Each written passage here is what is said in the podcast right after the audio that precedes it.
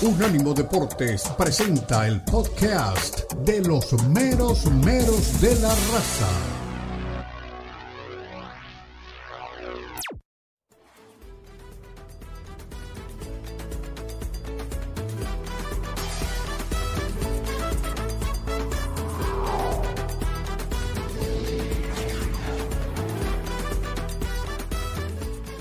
Este es el tema del día se vienen los cambios en el fútbol.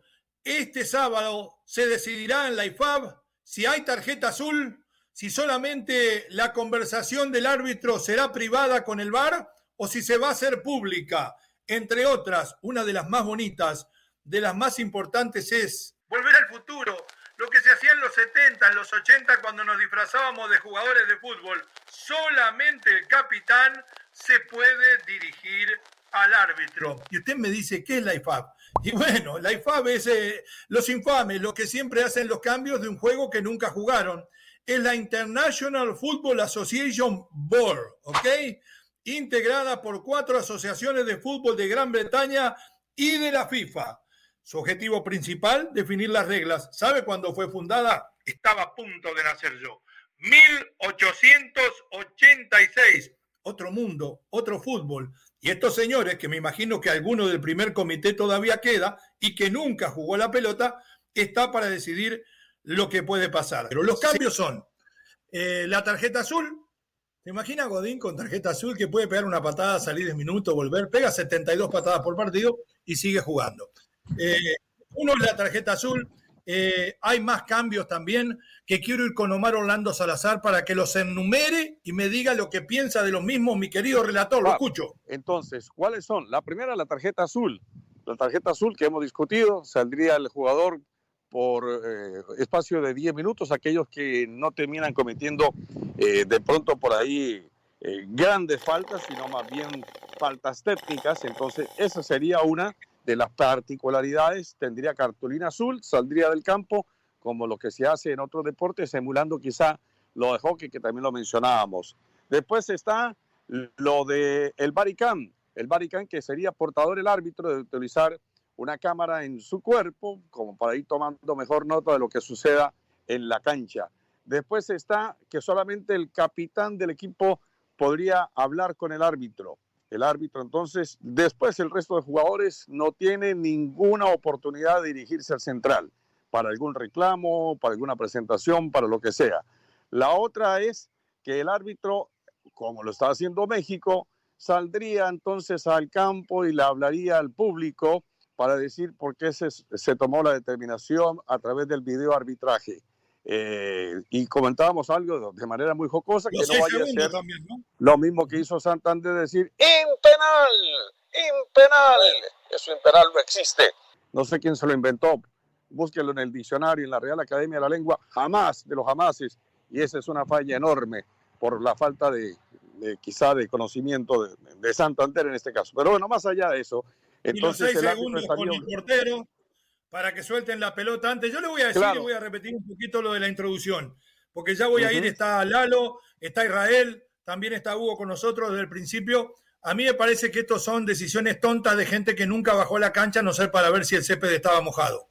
Porque que un portero vaya a buscar un centro, allá arriba, caiga, se revuelque, se golpee la costilla, se pare, elija dónde pasar la pelota y pase nada más que seis segundos, no está en ningún libro y después los jugadores mañosos lo van a seguir siendo porque van a encontrar la forma de alguna manera de buscarle la vuelta al reglamento y al árbitro. Y además, si ahora usted se ríe porque te metió un impenal, imagínense cuando empiecen con todo el diálogo del bar que se haga público en el momento, las silbatinas en los estadios, el eh, árbitro y todo lo demás que vamos a escuchar, se lo doy de regalo. le digo la hora y el tiempo en que se va a tomar esa determinación en la reunión de la IFAD.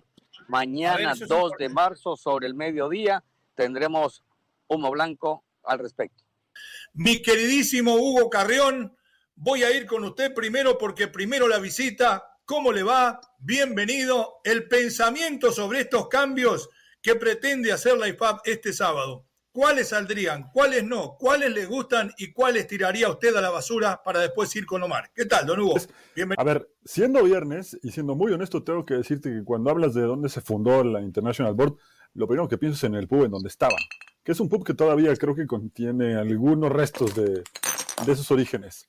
Eh, y me imagino que lo pasaban muy bien, ¿no? En esa, oh, en esa zona de Londres. Eh, los dirigentes siempre la pasan bien, ¿eh? En cualquier zona, mire lo que le digo. Se lo digo por experiencia. Sí, sí. estoy de acuerdo. Luego creo que lo del rugby, hago referencia al rugby porque los árbitros en el rugby tienen una cámara en el pecho, donde van grabando absolutamente todo, se graban las conversaciones con los capitanes. Eh, hay medidas que últimamente el fútbol quiere adoptar del rugby, ¿no? El famoso VAR, el, primero que lo tomó, aunque se llama TMO en el, en el rugby, bueno, pero es justamente para revisar las acciones. Eh, no me gusta la tarjeta azul, creo que es un despropósito. Eh, me recuerda a las películas de los 80s o 90s en donde había estos patinadores donde cometían una falta, lo sacaban y a los cinco minutos volvían a entrar, ¿no? Time out. ¿No? exactamente, no me gusta para nada el, el tema de que los árbitros hablen públicamente lo que está pasando se exponen demasiado, hay más lugar para la polémica, creo que el fútbol debería ser mucho más simple, debería tener un margen de error porque finalmente es un juego que está hecho para, para eso, para, para, los errores, que son parte justamente del, del, juego, tanto dentro de la cancha como lo que pasa con los árbitros. Así que gran parte de lo que está haciendo el International Board no me gusta absolutamente nada. Yo me voy a encolumnar con Hugo porque lo dije desde un principio. Para mí son todas una porquería. Es impresionante, esto no puede existir, esto hay que borrarlo del planeta, mi querido Mar. Bienvenido. Con relación a su pregunta, yo tengo aquí los eh, ocho eh, posibles cambios en las reglas. La tarjeta azul, en la que no estoy de acuerdo, no me parece bien. Yo he narrado hockey, que es una de las que utiliza este tipo de, disposiciones de la salida de jugadores durante un pequeño tiempo y después el regreso a la cancha. ¿No ha narrado tenis de mesa? Eh, ¿Tenis de mesa ha narrado o no? No, tenis de mesa no, pero sí, he narrado otras eh, disciplinas deportivas. Tal vez la única que me falte es el fútbol americano, pero no, no me gusta el fútbol americano. Eh, esa entonces la descarto para mi gusto.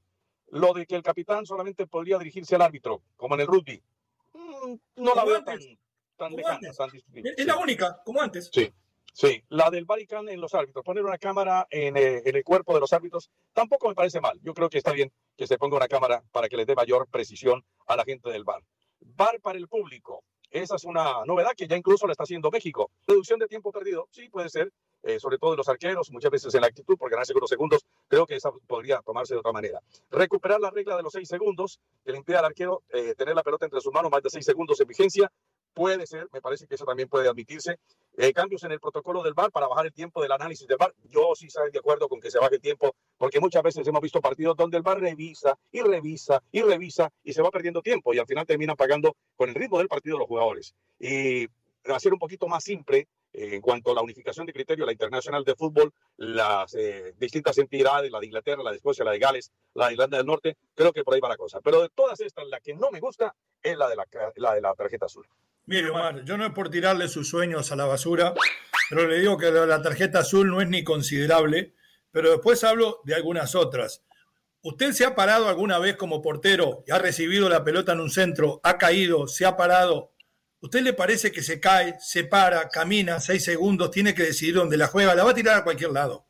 Yo sé que muchas veces utilizan esto para hacer tiempo. El patón de Guzmán es, es una muestra de esto porque tiene tremendo colmillo. Pero además, Todas las otras después me parece que salen sobrando, Mar.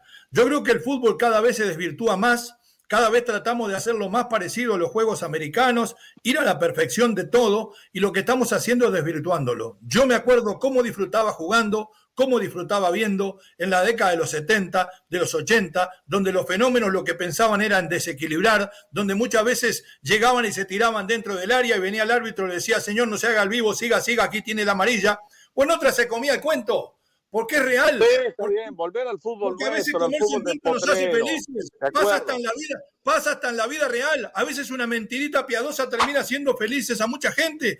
El fútbol es un reflejo de la vida, se juega como se vive. El árbitro lo que tiene que decidir es quién engaña, quién pierde tiempo, quién comete la falta y quién la finge. Ponemos testigos de los errores. Si ahora se equivocan y usted se ríe de un tipo que habló 10 segundos, ¿Se imagina una conversación de dos minutos y medio donde se dice cualquier barbaridad y no se ponen de acuerdo? Para mí todo esto, perdone que le diga, es una estupidez. Hay que volver al fútbol, eh, señores. La que no me gustó fue la de que solo el capitán puede dirigirse a los árbitros. Oye, en la NFL todo mundo, hasta el pateador habla con el árbitro, todo mundo habla con los silbantes, aquí son intocables, seres inalcanzables.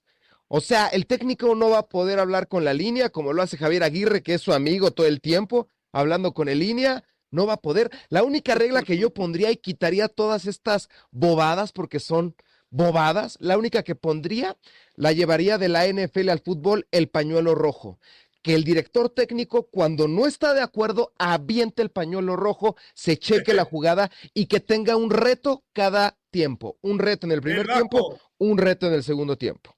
Los, eh, y Xavi Hernández se lleva una caja de pañuelo porque no está de acuerdo nunca, principalmente en los partidos de la Yo le digo que el árbitro, el árbitro hablando públicamente en el estadio, yo le decía a mi querido Israel con los buenos días, es como... ¿Cuántas reglas hay en Alemania cuántas reglas hay en México, eh, cuáles funcionan mejor. ¿Verdad que no hay respuesta? ¿O que, es intrascendente la respuesta? Claro que hay respuesta, digo. No se trata de la cantidad de reglas, se trata de que las reglas se apliquen. ¿Para qué queremos 800 tarjetas y hacer todavía más complicado un juego, un, un deporte, un espectáculo que ya lo decía Galeano, no me canso de citarlo porque, bueno, era, era muy brillante y, se, y tuvimos la fortuna de que le gustara el fútbol y de que opinara también de fútbol. Y decía que, bueno, el fútbol es, es eh, así de fantástico y de mágico y tiene también este, este arraigo porque es sencillo.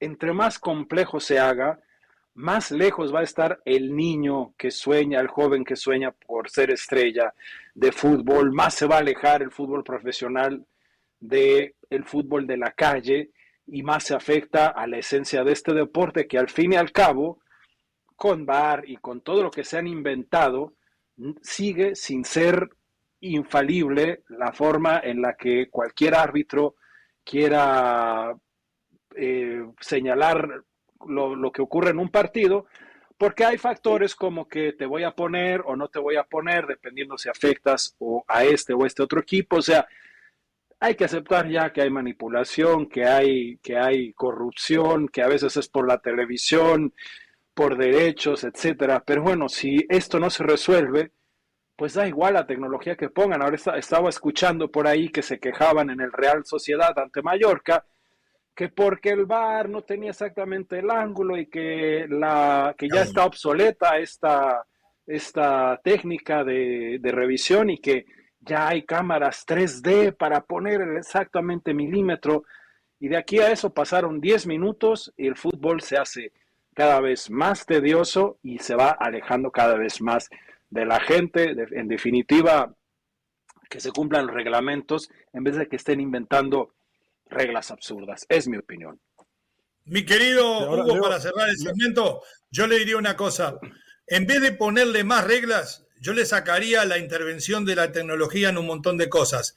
El VAR, muchos dicen que ha traído justicia y a veces tienen razón, pero deje el VAR para determinar si era penal o no era penal, si era gol o no era gol.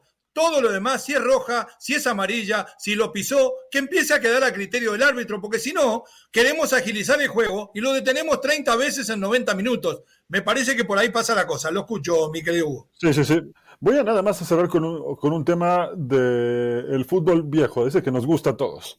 ¿Qué hubiera pasado si en el 85 puntualmente, en el Argentina-Perú, hay tarjeta azul? ¿Cuánto tiempo hubiera jugado Reina? en la cancha marcando Maradona. Por favor, vamos a ser honestos. Pausa, ya regresamos. Pero sí, Leo. Los meromeros de la raza en Unánimo Deportes.